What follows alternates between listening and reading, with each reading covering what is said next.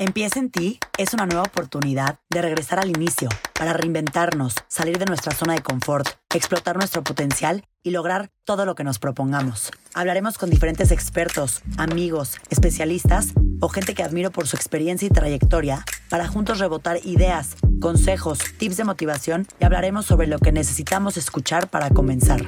Soy Paola Zurita y en este espacio te invito a escuchar, relajarte y trabajar en ti para lograr tu mejor versión porque todo lo que hagas en la vida empieza en ti. Hola, hola, ¿cómo están todos? Bienvenidos de nuevo aquí a la sección de Trabaja en ti. Espero que después de varios episodios de estas secciones, sí estén haciendo los ejercicios, estén sintiendo unos cambios en la semana, que sientan que realmente están trabajando lo que estamos platicando con los expertos. La verdad, como yo les dije al inicio, para mí no hay mejor cosa que poner en práctica lo que escuchas. Así que por eso esta sección de los martes de Trabaja en ti es de mis favoritas. Creo que si cada quien lo adopta de la manera que le conviene, pueden ser momentos que nos damos para nosotros, espacios de consentirnos, de reflexión, de escucharnos, de ver cómo estamos.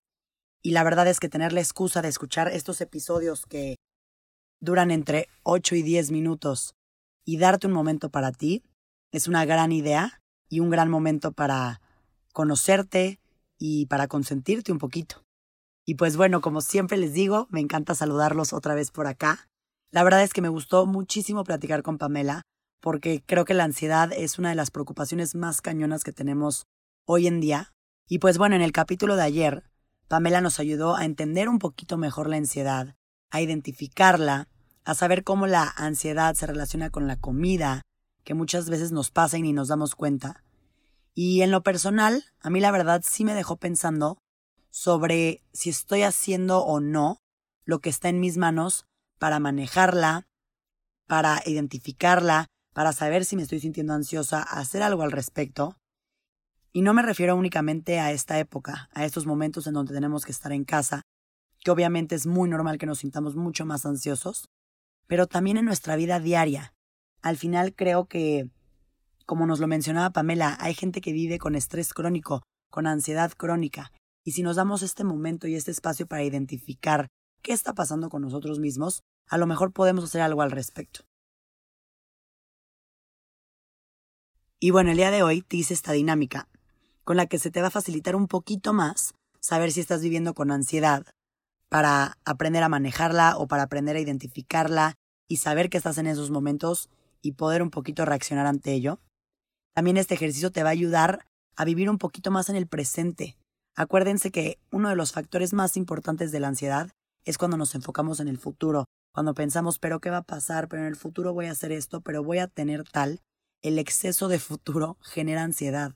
Entonces, lo de hoy te va a ayudar a estar en el hoy, aceptando que hay cosas que simplemente no puedes controlar. Hay que enfocarnos en el aquí y ahora y lo que necesitas para hacer este ejercicio, como siempre, es tu libreta especial para trabajar en ti, una pluma, lápiz y 10 minutitos de tu tiempo. Te quiero recordar que este es un momento de reflexión en el que yo te voy a ir leyendo algunas preguntas que me gustaría que contestaras sin pensar mucho. Anota lo primero que se te venga a la mente. Muchas veces cuando le damos demasiado peso y nos ponemos a pensar demasiado, acabamos obteniendo respuestas no tan ciertas. Y si en cambio escribes luego, luego lo que se te viene a la mente sin darle vueltas al asunto, es mucho mejor. Algo muy importante es que les quiero decir que este test no es un método de diagnóstico en lo absoluto. Simplemente lo creé a partir de lo que aprendimos durante la plática con Pamela. Así que basándome en lo que ella nos dijo y lo que platiqué con ella después, aquí vamos. Respiren Dense un minutito de paz para inhalar y exhalar y regresar a su centro.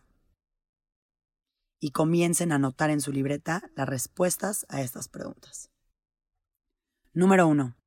Esta semana, ¿cuántas veces has sentido un dolor en el estómago, vértigo, sudoración y estrés?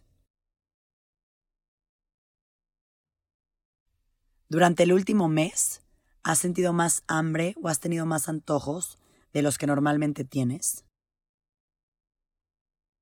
Durante el último mes, tus preocupaciones están constantemente en tu cabeza y no puedes dejar de pensar en ellas. Número 4.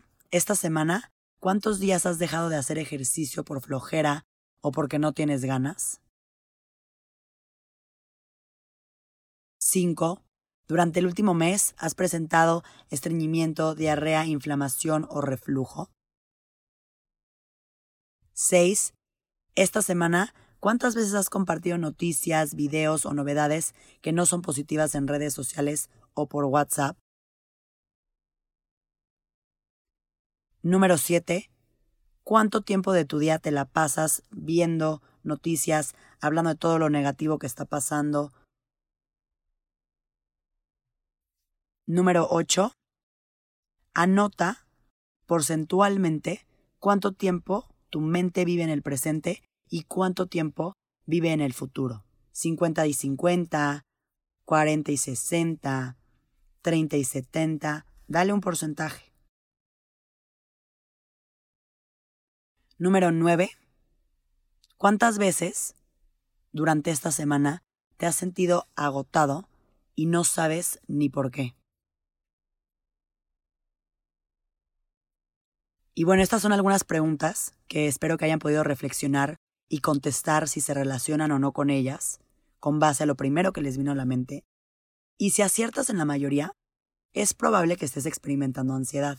Y recuerden, como nos dijo Pamela, quitémonos el tabú que la ansiedad es algo terrible y que todo mal y si estoy ansiosa un día soy una persona ansiosa. Claro que no, no pasa absolutamente nada, pero el primer paso y lo más importante es identificarla. Les voy a ir mencionando algunos conflictos y soluciones que quiero que apunten. Únicamente apunta el título de lo que yo digo y lo demás, escúchame, reflexiona y date un momento.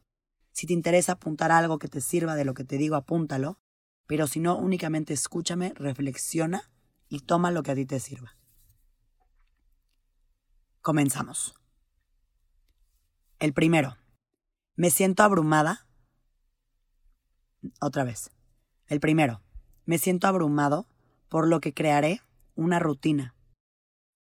Acuérdense en esta parte de la rutina, en la alimentación, en el trabajo, en las relaciones personales, debemos tener orden para que así seamos conscientes del tiempo que le dedicamos a cada una de nuestras actividades.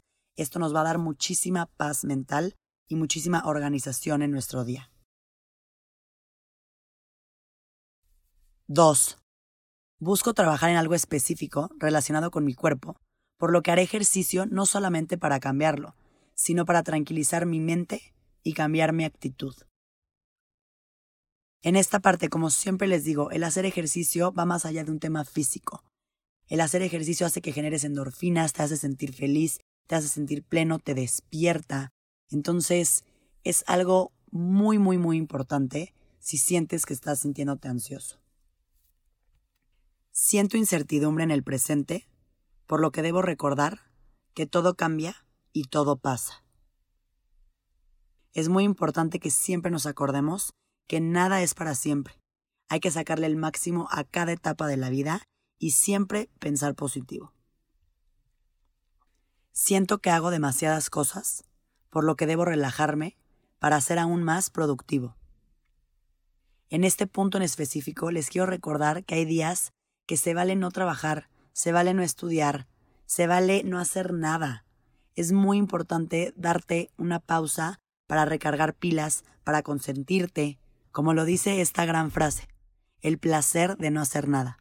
En este punto quiero hacer mucho énfasis porque a mí muchos años de mi vida me costó el aceptar y el poder disfrutar de una película, el poder de un día echarme en el sillón y no hacer nada porque Muchísimas veces me sentía culpable porque me sentía una persona no productiva y estaba totalmente equivocada. Tenemos que darnos esos momentos de paz y de consentirnos y de no hacer absolutamente nada sin culpa y decir, se vale, hoy no quiero hacer nada y se vale. El siguiente y último punto. Me siento impaciente, por lo que sonrío, respiro y vivo un día a la vez. Sin ayeres, sin mañanas, Acuérdense que cada día es una nueva oportunidad para empezar. Espero que estos cinco conflictos y soluciones te sirvan. Espero que los hayas anotado en tu cuaderno. Y te voy a dar un último tip alrededor de estos cinco puntos que acabas de anotar. Dilos en voz alta y cuando los estés diciendo, créetela. Y vas a ver cómo en cuestión de dos minutos vas a sentir un cambio brutal. Una vez más, gracias por acompañarme, regalarme estos minutos de tu día. Les deseo un gran martes, un gran inicio de semana. Los quiero mucho y muchísimas gracias por ser parte de este espacio, de este maravilloso camino que es Empieza en ti, en donde entendemos y sabemos que todo lo que hagamos en la vida empieza en nosotros mismos. Muchas gracias.